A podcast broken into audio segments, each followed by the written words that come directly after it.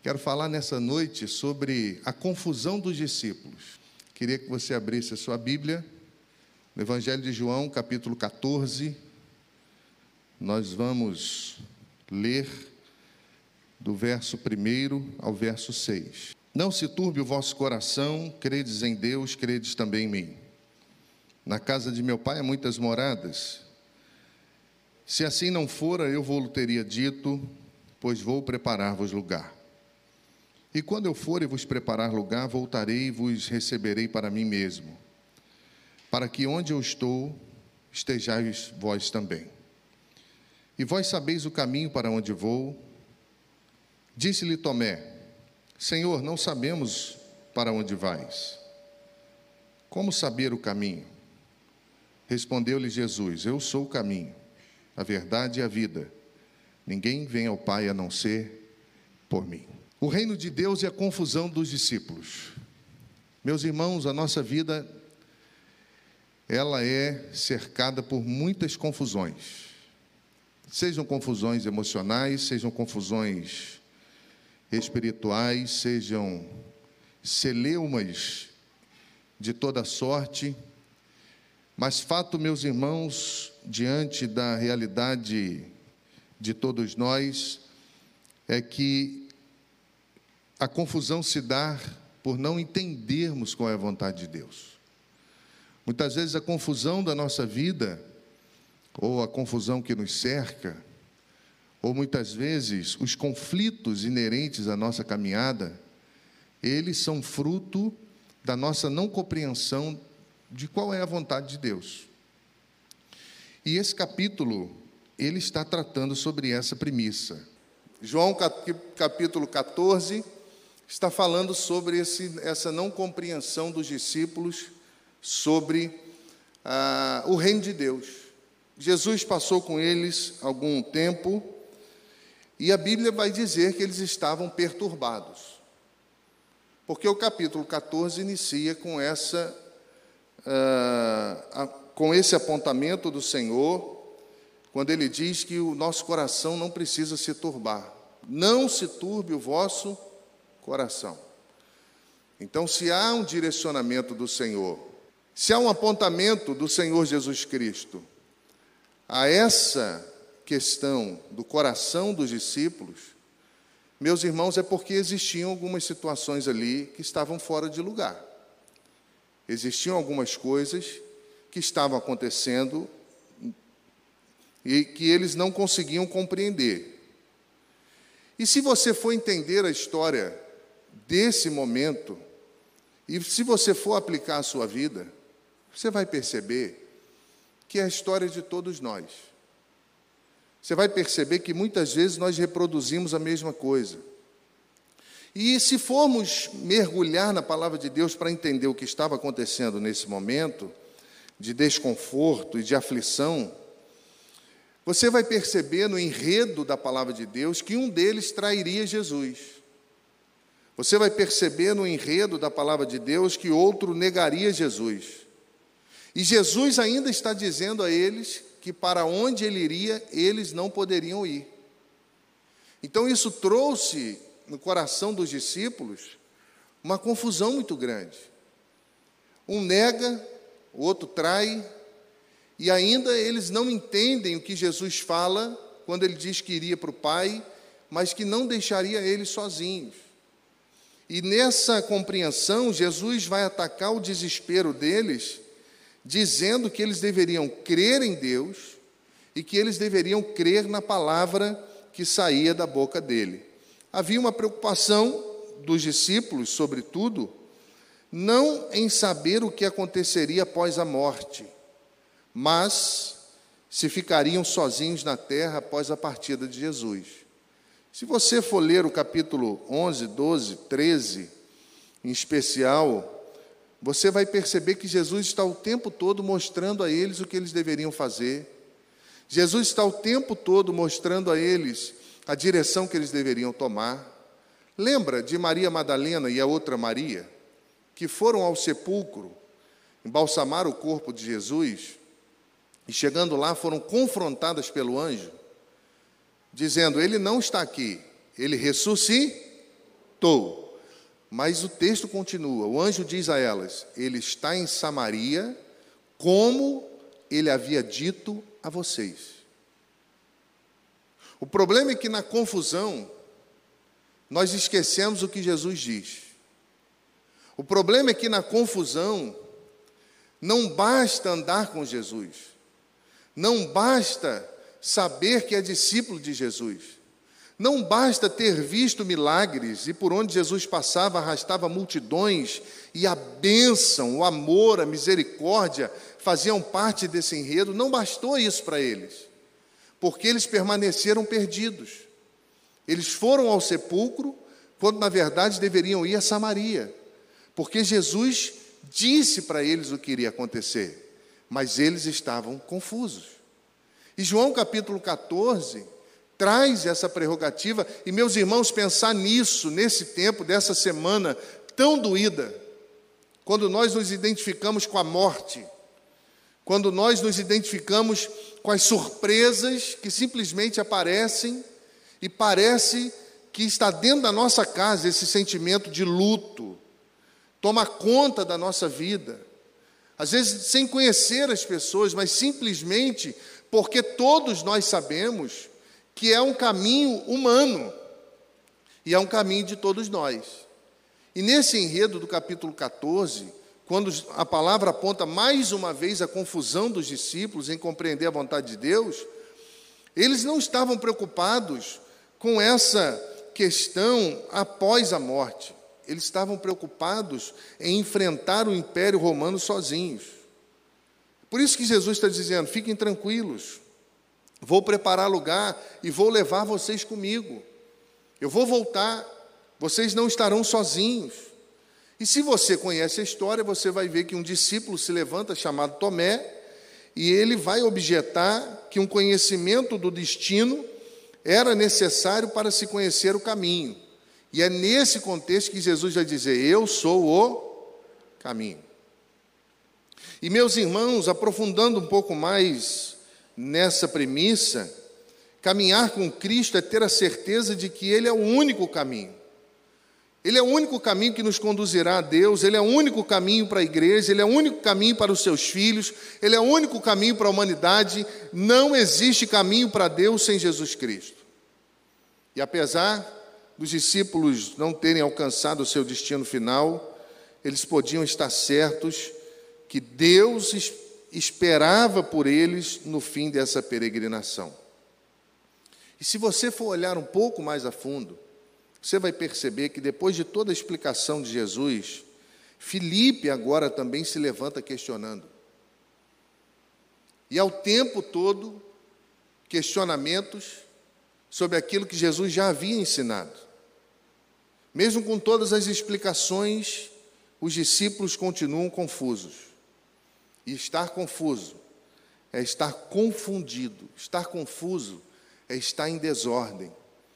Por isso que o reino de Deus e a confusão não caminham juntos. Porque a confusão na vida de um servo de Deus é o fim de uma desordem, seja ela da compreensão do Evangelho, seja ela da aplicação dos princípios do Evangelho, seja ela da escolha que nós fazemos. Todos nós temos uma escolha. Todos nós podemos escolher o rumo que vamos dar à vida, todos nós podemos escolher o caminho que nós vamos escolher para a caminhada, e está diante de nós essa premissa desafiadora: ou escolheremos o reino de Deus e, viveremos os princípios que não deixam dúvidas, ou nós viveremos uma confusão terrível que nos impede muitas vezes de entender o que Jesus falou. Quantos sermões você já ouviu? Quantos louvores você já entoou? Quantos pastores já passaram pela sua vida? Quantos cultos você já participou? E mesmo assim, o tempo todo, nós permanecemos sem saber o caminho. Mesmo assim, o tempo todo, nós ficamos falando com o Senhor que Ele precisa esclarecer a nossa caminhada. Mas como Jesus era o caminho para Deus, segundo a compreensão de Filipe, se esse caminho levaria para a cruz. Eles não conseguiam entender. Um reino de paz, poderoso, um reino espiritual. E Jesus diz que viria buscá-los, porque na cabeça deles o reino seria natural. Eles achavam que Jesus conquistaria o território como Davi conquistou. Na época de Davi, Israel dominou um território tremendo, mas ele foi perdendo durante a, a, história, durante a caminhada, e então o judeu achava que o Messias viria para implantar um reino terreno. E nesse reino terreno, eles pegariam em armas, eles lutariam humanamente e eles reconquistariam as terras que Davi havia conquistado e foram tomadas. Então é por isso que eles não compreendem quando Jesus fala de um reino espiritual. É por isso que eles não conseguem compreender, porque na cabeça deles e, e, é, é não fazia parte do desejo. Lembra de Pedro, quando Jesus foi ser preso? O que, que ele fez? Ele pegou a espada e cortou a orelha do soldado, mas foi repreendido por Jesus. Meus irmãos, eles não conseguem compreender o caminho da cruz. Como Jesus seria a verdade se não conseguia convencer nenhum dos líderes religiosos a adotarem a sua causa, por exemplo? Pelo contrário, ele era perseguido. E ele foi crucificado pelos líderes religiosos à época. Então, se nós formos compreender as premissas do Evangelho, em especial do capítulo 14, nós vamos perceber que a confusão se dá por não darmos atenção devida ao que Jesus fala. A confusão se estabelece porque muitas vezes nós não olhamos para a palavra do Senhor como autoridade máxima para a condução da nossa vida. E além disso, os discípulos estavam enfrentando uma pseudo-morte. E como seria a vida se em menos de 24 horas Jesus iria morrer?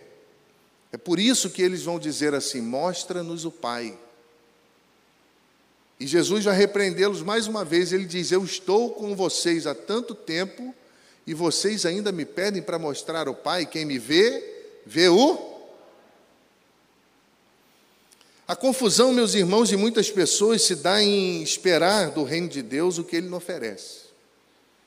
15, 20 anos atrás, nós vivemos um pum, um boom, ah, uma explosão de um crescimento avassalador da igreja brasileira e de um decréscimo avassalador da teologia brasileira. A confusão se estabeleceu. Nós temos aqui a Baixada Fluminense, se não me engano, alguns anos atrás era, eu não sei como está hoje, mas era o lugar do mundo com mais igreja por metro quadrado. Mas mesmo assim permanecia sendo o lugar mais perigoso do mundo. Alguma coisa está errada. E nesse boom, meus irmãos, muita gente foi para a igreja porque disseram para elas que Jesus ia dar um terreno no céu. Lembra disso? Muita gente foi para a igreja porque disseram para elas que Jesus ia dar um carro para elas. Se elas dessem tudo que tinham, Deus ia dar tudo que elas queriam. Lembra disso? O fim disso foi confusão, que as nossas igrejas tentam resolver até hoje. O fim disso, tomado ainda pela herança da história da reforma protestante, quando a igreja é rejeitada por completo e o iluminismo aparece questionando tudo, isso trouxe, nesse tempo, uma decepção comunal. As pessoas foram para as igrejas, as pessoas deram tudo que tinham, e aquilo que prometeram para elas, elas não receberam. Então elas se decepcionaram com Deus, elas se decepcionaram com a igreja e elas se decepcionaram com os pseudos líderes religiosos. E pastor, em muito pouco tempo, passou de uma pessoa respeitada na nossa nação para um ladrão. Hoje, quando você fala de pastor, as pessoas comparam pastor com ladrão. Então, hoje nós estamos vivenciando um tempo de muita confusão, porque a Bíblia foi deixada de lado. Outra coisa, outra herança que esse tempo trouxe foi a rebeldia. A Bíblia diz: por aumentar a iniquidade, o amor de muitos esfriaria. Iniquidade é uma palavra grega para rebeldia. Por aumentar a rebeldia, o amor de muitos esfriaria. Se eu vou para a igreja, me fazem uma promessa, e eu dou tudo que tenho, nunca se viveu tanto processo contra a igreja e pastores na história como nesse tempo. E se eu dou tudo que. Se eu vou para a igreja porque disseram que Deus vai me dar o que eu quero, eu não quero um pastor me mostrando o que fazer, porque eu não fui para a igreja para ser pastoreado, eu fui para a igreja para ganhar dinheiro. Então, muita gente não veio para a igreja porque teve um encontro com Jesus, muita gente veio para a igreja porque disseram que ela ia conseguir o que ela queria. E hoje cá estamos nós nesse conflito religioso do Brasil, nesse conflito teológico, nessa confusão absurda entre visão eclesiástica. As pessoas têm o seu pastor que ouvem domingo, mas durante a semana ouvem tantos outros pelas redes sociais e escolhem para si aquele que mais agrada ao seu próprio ego. A teologia da prosperidade que trouxe essa avalanche de decepção, agora foi travestida para a teologia coaching, que nada mais é do que dizer à pessoa que ela é maravilhosa e que ela vai conseguir tudo que ela quer, e não vai. Então, quando eu olho para João capítulo 14, eu tenho uma compreensão muito mais bonita da vida cristã. Eu tenho uma compreensão que é importante ouvirmos a voz de Deus. E eu tenho uma compreensão que a primeira coisa que Jesus ataca é a confusão. Porque quando a confusão se estabelece, perdemos a visão. Quando a confusão se estabelece, é por isso que Jesus diz: não, não, não, não, não turbe o coração, calma. Vocês não estão sozinhos, calma. O reino de Deus, meu irmão, é lutar contra o pecado, é abnegação, é ser odiado pelo mundo, é ser perseguido. Reino de Deus exige de nós um coração puro, boa consciência, submissão à vontade de Deus, disciplina, fidelidade às Escrituras, ter uma vida justa, íntegra. O reino de Deus exige de nós que tenhamos caráter, Precisamos manter os olhos em Cristo. É no reino de Deus que se prega a palavra.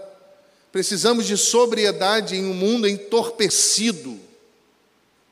Quando falamos em reino de Deus, nós falamos até mesmo em suportar as aflições, que Paulo orienta o jovem pastor. Sabe por que, que Paulo orienta o jovem pastor Timóteo a suportar as aflições e não orienta a igreja? Porque as aflições que um pastor passa, a ovelha nunca vai passar. É por isso que Paulo diz a Timóteo: suporta as aflições como bom soldado de Cristo. Não quer dizer que você não passará por, por aflições, mas ministerialmente, à luz do projeto de Deus para a sua vida, à luz do que Deus tem na igreja, para as ovelhas. É por isso que ele diz: fere o pastor e as ovelhas se dispersam. igreja precisa de pastor. Então, quando eu olho para essa prerrogativa do reino de Deus e para a confusão, Jesus está falando que o reino de Deus não descansa sobre epifanias espetaculares. Ai, eu fui no culto, eu tive um arrepio no braço. Para de ter arrepio no braço e abre o seu coração para mudar de vida. Para de se preocupar se a música te agrada ou se isso ou aquilo é do jeito que você quer, e tome uma decisão de vencer a confusão da sua vida. Meus irmãos, Jesus está dizendo que o reino de Deus não descansa sobre essas epifanias espetaculares, mas descansa sobre princípios. Por isso que João capítulo 3, versículo 2, até os judeus reconheciam que ninguém podia fazer obras que Jesus fazia se Deus não estivesse com ele. E Jesus está dizendo que os discípulos não reconheciam nem o que os judeus reconheciam. Os judeus diziam: se ele faz isso, ninguém faz isso se não for obra de Deus. E os discípulos estavam perdidos. Aqueles que diziam que Deus, que Jesus era Deus, era ungido de Deus, era o Messias de Deus, não sabiam nem que direção escolher para tomar. Porque ouviram de Jesus as orientações, mas não guardaram no coração. Um cristão confuso, irmãos, não compreende as coisas de Deus, e não compreender as coisas de Deus é um desastre. E nós vemos isso o tempo todo. Isso traz declínio para a igreja, declínio para a família. E significa que multidões de pessoas estão sendo conduzidas a uma vida confusa. Eu gosto muito de dar aula, é por isso que na nossa igreja todo mundo que chega para ser membro precisa passar pelo discipulado. Pode ser pastor, pode ser diácono, pode ter 50 anos de evangelho, pode ter uh, um ano de evangelho. Decidiu ser membro da nossa igreja, precisa passar por essa classe. Porque precisa ouvir aquilo que nós cremos. Precisa olhar para a nossa declaração de fé. Porque se não for assim, irmãos, você vai beber um gole aqui, um gole ali, um gole lá. Eu vou na igreja tal porque o louvor é melhor, eu vou aqui porque a palavra é melhor, e eu vou ali, e você fica escolhendo uma opção de coisa, mas não muda de vida. Porque o seu ego fala mais do que a sua submissão à palavra de Deus. Isso é um desastre. Nós precisamos, meus irmãos, entender que a falsa doutrina traz o mundo para dentro da igreja. E mundanismo é o que nós mais vemos por todos os lados. Isso porque, de fato, as pessoas não compreenderam o poder do Evangelho, elas não foram transformadas pelo sangue de Jesus, elas não tiveram um encontro com o Senhor Jesus Cristo, elas agem como mundanas. Se você conversar com as pessoas que estão fora das igrejas, e essa geração vive essa celeuma. Existe um número de desigrejados muito grande, quase maior do que o número de igrejados, por conta dessa decepção histórica e por conta das ofertas que Deus nunca fez. E se você conversar com essas pessoas, elas vão estar feridas, elas vão reclamar de igreja, de pastor, elas vão falar de tudo, menos do Evangelho.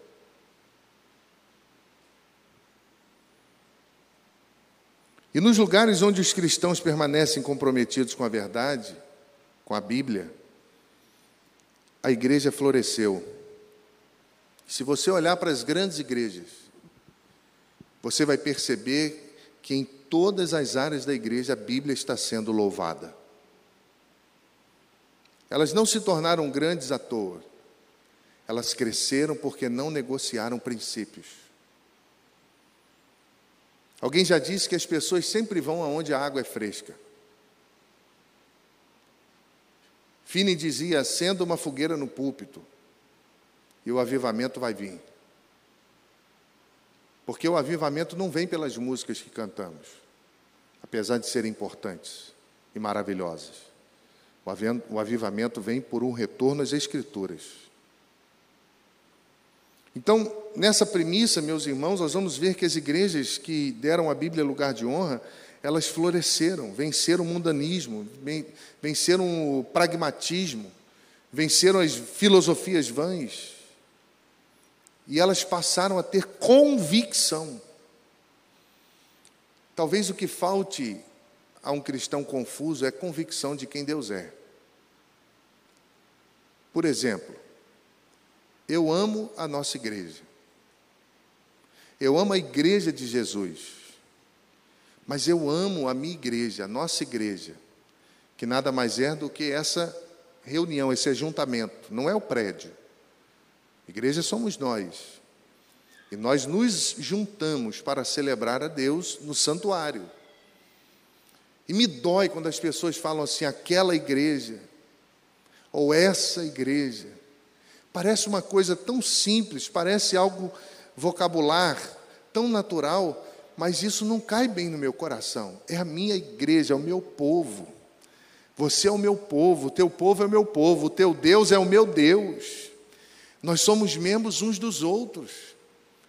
Mas quando nós dispersamos e a confusão toma conta, nós achamos, meus irmãos, que a normalidade que esse mundo caminha é normal para nós e não é. O mundo se apoia na ignorância. E nós não podemos fazer a mesma coisa. O cristão precisa ter convicção. João capítulo 14, versículo 21. Aquele que tem os meus mandamentos e os guarda, esse é aquele que me ama. E aquele que me ama será amado do meu Pai, e eu também o amarei e me manifestarei a ele. Na igreja tem havido uma erosão séria de confiança na verdade objetiva do Evangelho. Os dogmas estão por todos os lados e eles estão sobre os pontos doutrinários que normalmente nós achamos que saíram de moda. Mas a doutrina não muda. A Bíblia não é um livro histórico, apesar de contar uma história. A Bíblia é um livro de princípios. É por isso que o que foi escrito há dois mil anos atrás parece que foi escrito para hoje. Porque Deus sabe que a geração, e é de geração em geração, não muda a necessidade do homem de Deus. Deus inspirou homens santos, mas humanos, para escreverem a todas as, gera, a todas as gerações, porque os princípios não mudam. Mas quando os dogmas da nossa vida, eles vão sobrepor a palavra de Deus, no final disso tudo está a confusão. E é por isso que Jesus continua dizendo: não turbem o coração, calma. Meus irmãos, segundo Pedro capítulo 3, no verso 15 e 16, diz assim: Considerai que a longanimidade do nosso Senhor é uma oportunidade para que possais receber a salvação. Assim como nosso amado irmão Paulo também vos escreveu, de acordo com a sabedoria que Deus lhe concedeu. Ele escreve do mesmo modo em todas as suas epístolas, discorrendo nelas sobre esses assuntos nas quais existem trechos difíceis de entender, os quais são distorcidos pelos ignorantes e insensatos, como fazem também com as demais escrituras para a própria destruição deles. A confusão está ligada a uma interpretação equivocada das Escrituras. E, meus irmãos, a nossa fé precisa estar firmada nessa convicção de que Deus falou e a Sua palavra é verdade objetiva. O que Deus nos deu é absoluto e o que Deus nos deu é inabalável. É a verdade, meus irmãos, pelas quais todas as outras alegações de verdade são medidas. Não é a verdade filosófica que diz o que é verdade para nós, é a palavra de Deus. E pensando nisso, nessa prerrogativa, nesse tempo de dor, de perda, de luto, de dificuldade, de dor no coração, nós precisamos ter respostas para o que fazer então. Você sabe que a reforma protestante trouxe de volta as escrituras para o centro da igreja. E um dos princípios da reforma é que a Bíblia é a única regra de fé e prática. Não é o que você acha que tem que ser, nem o que você gosta. É o que Deus disse que tem que ser. E meus irmãos, isso é tão difícil. O que fazer então? Nesse mundo que as cantoras cantam a música gospel cantam a música secular, buscam em Deus solução para os celeumas da sua vida, mas permanecem no caminho que escolheram para viver, e cantores gospels agora estão gravando com cantores seculares. Está uma confusão muito grande. E no meio dessa confusão, como é que está a sua vida? Como é que está a minha vida? Qual é o rumo que nós queremos dar? Quais são as escolhas que nós vamos fazer? Meus irmãos, o mundo está de cabeça para baixo. A mesma televisão que tenta colocar gênero o tempo todo é a televisão que, quando vai falar de mortos pelo Covid, fala de homem e de mulher. É só você olhar lá. Eles querem colocar uma narrativa a essa geração, mas por outro lado, eles mesmo afirmam que existe homem e mulher. Se nós olharmos para isso, nós vamos ficar doidos. Então, quando eu penso em reino de Deus, e eu penso em confusão, eu preciso pensar em consciência. Eu preciso ler as Escrituras, eu preciso me submeter a elas, eu preciso estudá-la, eu preciso saber qual é a vontade de Deus. Não porque o pastor vai me dizer, ou algum líder religioso vai dizer, ou aquele youtuber famoso vai falar lá no, no, no YouTube que você segue, o que você deve fazer ou não. Não, mas o que, a palavra de Deus diz? Porque às vezes Deus nos chama a uma caminhada que não é uma caminhada glamurosa, não é uma caminhada gloriosa aos olhos humanos, é uma caminhada de abnegação. O quanto nós estamos dispostos a abrir mão para poder seguir a Jesus. O quanto nós estamos dispostos a abrir mão das nossas escolhas e do nosso ego para dar prioridade à palavra de Deus e a Jesus. Nessas respostas que todos nós precisamos ter, eu aprendo que nós precisamos ter cuidado com as aflições. São nos momentos de aflição que nós fazemos o que não queremos e falamos o que não devemos. São nos momentos de aflição que nós tomamos decisões equivocadas. O verso, o verso primeiro, Jesus falou: Não turbe o coração, creia e você vai perceber nas Escrituras que a fé está sempre ladeada pela confusão. Toda Escritura vai mostrar isso, alguém tendo que tomar uma decisão de fé no meio de uma confusão. Então, se nós desejamos vencer a confusão da nossa vida, para não ficarmos sofrendo por não sabermos o que vai acontecer conosco, nós precisamos ter cuidado com os momentos de aflição. E ter cuidado com o momento de aflição é não turbar o coração, e não turbar o coração é não permitir que ele seja agitado pelo vento. Sabe por quê, irmãos? É muito fácil perder o equilíbrio. É muito fácil. Hoje nós tínhamos tudo aqui para perder o equilíbrio. Nós tínhamos tudo para perder o equilíbrio, para perder a sobriedade, para falar: caramba, não pode acontecer. E não pode ser assim. Mas espera aí, as pessoas não fazem as coisas porque querem fazer. Às vezes as coisas acontecem. Às vezes as coisas viram de cabeça para baixo sem que a gente domine. Às vezes as coisas são mudadas sem que a gente perceba. Não pode ser assim. Mas o fato de acontecer uma vez não quer dizer que a gente tem que perder o equilíbrio e tem que agitar o coração. Espera aí, tem alguma coisa acontecendo. Vou manter o meu coração aqui, vou olhar, não vou tomar decisão. Calma.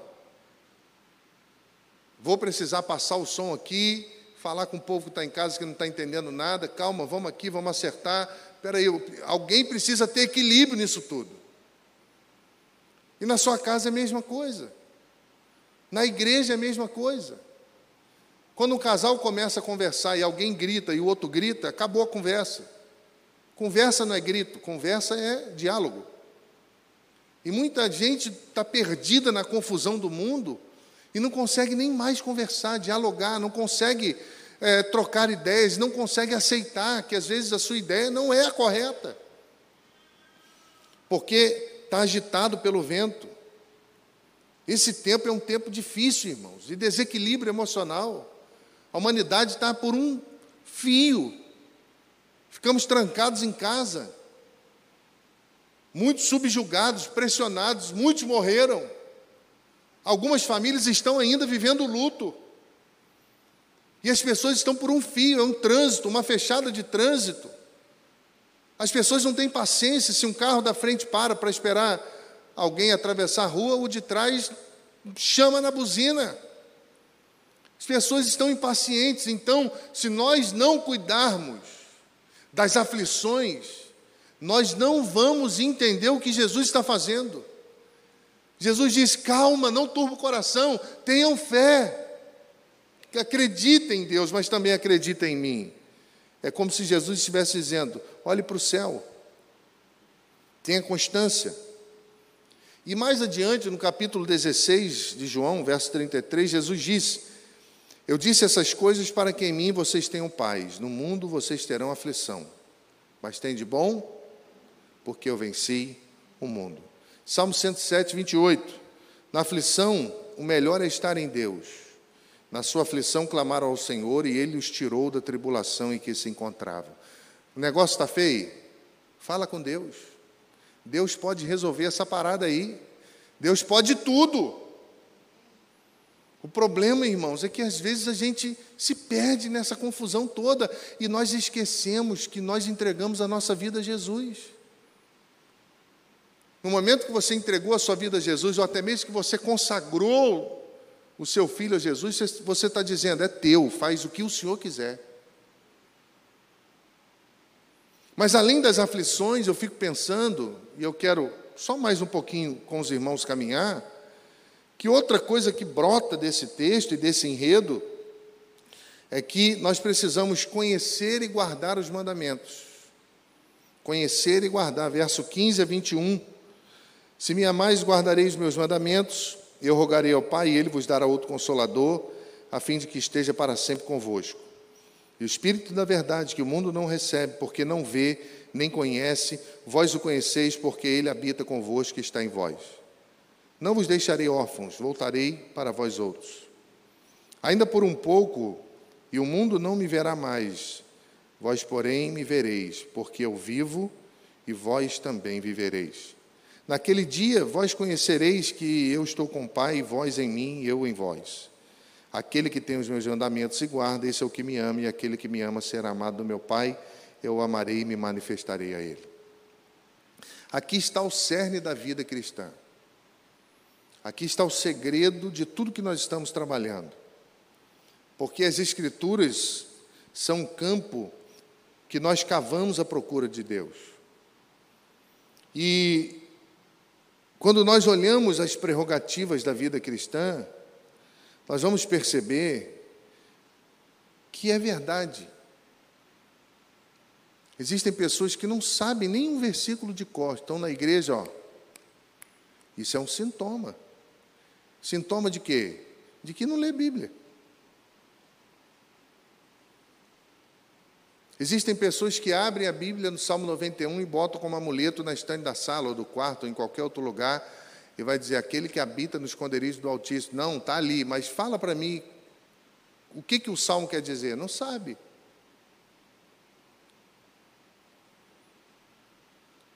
E muita gente na igreja faz amuleto de fé. Quer ver uma coisa? Traz um cantor famoso aqui.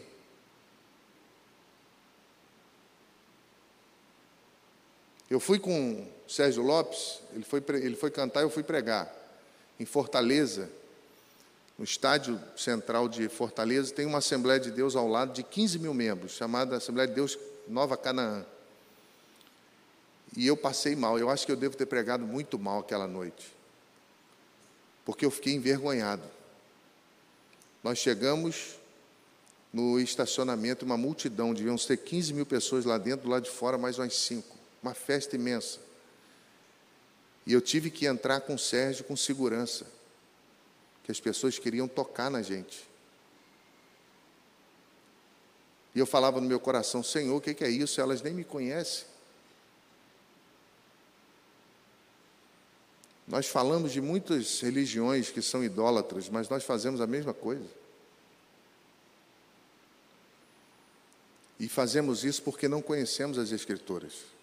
Não quer dizer que você não pode gostar de um cantor, de uma cantora, de um irmão, de um pastor. Pode e deve, isso é bom, abençoa a nossa vida. Faz parte da nossa história, tirar uma foto, isso faz parte desse tempo.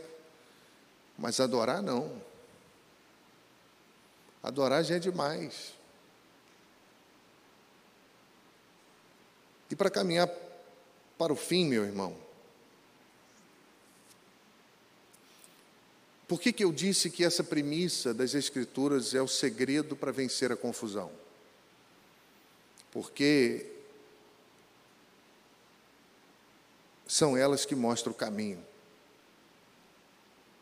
E muitas vezes, no reino de Deus, existem pessoas que não conhecem o caminho. E não conhecer o caminho é desastroso. Versículo 4 e vós sabeis o caminho para onde eu vou.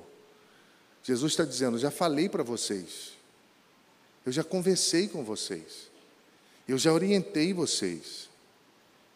Tomé diz que não sabia o caminho e Cristo diz: Olha para mim. Eu não sei, meu irmão, se você já teve um encontro com Jesus, mas eu preciso dizer a você: não saia daqui sem Jesus. Você não sabe o que vai acontecer amanhã. A menina gravou um vídeo, feliz da vida, indo para mais um show, entrou no avião e não voltou mais. Por isso que a Bíblia diz: basta cada dia o seu mal. A palavra mal aí no grego significa problema. Basta cada dia o seu problema.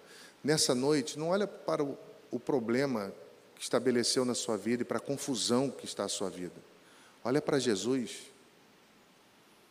Essa menina Marília foi criada na Assembleia de Deus. A sua mãe é membro da, da Assembleia de Deus. Ela teve uma vida toda na Assembleia de Deus. Não sai daqui sem Jesus, não. E não estou dizendo com isso, irmãos, que ela foi para o céu ou para o inferno. Não me cabe dizer, nem você. Porque a gente não sabe o que aconteceu ali no avião quando ele caía. Se no último suspiro de vida Jesus tem misericórdia de mim, ele vai ter. Porque ele perdoa, ele não é igual a gente, não, irmão. Que guarda rancor, já viu? Ah, você fez isso, ah, agora você vai ver. Ele não é igual a gente, não, graças a Deus por isso. Imagina se Deus fosse igual a você. Você estava ferrado, arrebentado. Se Deus fosse igual a mim, misericórdia. Mas nós somos membros uns dos outros. E se naquele último suspiro de vida, olharmos para Jesus e clamarmos por, por misericórdia, Ele vai nos alcançar. Evangelho é assim. Mas nós condenamos as pessoas a vida toda. Essas grandes igrejas têm trabalho em presídio. Houve uma época que a Igreja Batista da Lagoinha, não sei se eles têm ainda esse projeto, eles compraram, veja bem, eles foram para os presídios de Belo Horizonte, pediram autorização. Eles compraram televisões, enviaram técnicos, compraram fios, cabos, pagaram tudo para instalar uma televisão em cada cela do Estado. Com o objetivo que as autoridades permitissem que o programa da Rede Super passasse lá dentro da prisão. Por quê? Porque no reino de Deus sempre há esperança. Talvez você esteja do outro lado estão julgando você, ou você se sente julgado, humilhado, preterido. Talvez você esteja vivenciando uma vida de dissabor com a igreja, com o reino de Deus, porque foi ferido nessa confusão que se estabeleceu no Brasil. Mas nessa noite Jesus está falando: calma, não turba o coração, calma. Eu tenho um plano na sua vida, eu tenho um plano na sua casa. Você precisa cuidar das aflições, cuidado com os momentos de atrito, cuidado. Mas se você chegou aqui nessa noite e a sua vida está uma confusão só, Jesus está dizendo: olha para mim, olha para mim, porque eu tenho um plano na sua vida. Você não pode entrar dentro do avião desse mundo sem saber para onde você vai. E muitas vezes, meus irmãos, nós sofremos e somos subjugados pela confusão da vida. Porque as aflições desequilibram a gente. E porque nós não damos ouvido ao que Jesus falou. Não existe vida eterna sem Jesus. Ele disse: Eu sou o caminho, a verdade e a vida. Ninguém vem ao Pai a não ser por mim. Reino de Deus é escolha. Talvez você venha à igreja há muito tempo, mas nunca escolheu servir a Deus. Nunca abriu o seu coração. A gente canta aqui, eu abro o meu coração eu abro o meu coração como se fosse fácil, mas não é. Coração é o lugar mais difícil de nós abrirmos, porque é nele, segundo o Santo Agostinho, nas confissões, que estão as janelas escuras da nossa alma, que a gente tranca sete chaves e não quer que ninguém descubra, mas Jesus sabe. Ele está olhando para essas janelas hoje. E ele está dizendo: creia, calma, porque eu tenho um plano na sua vida.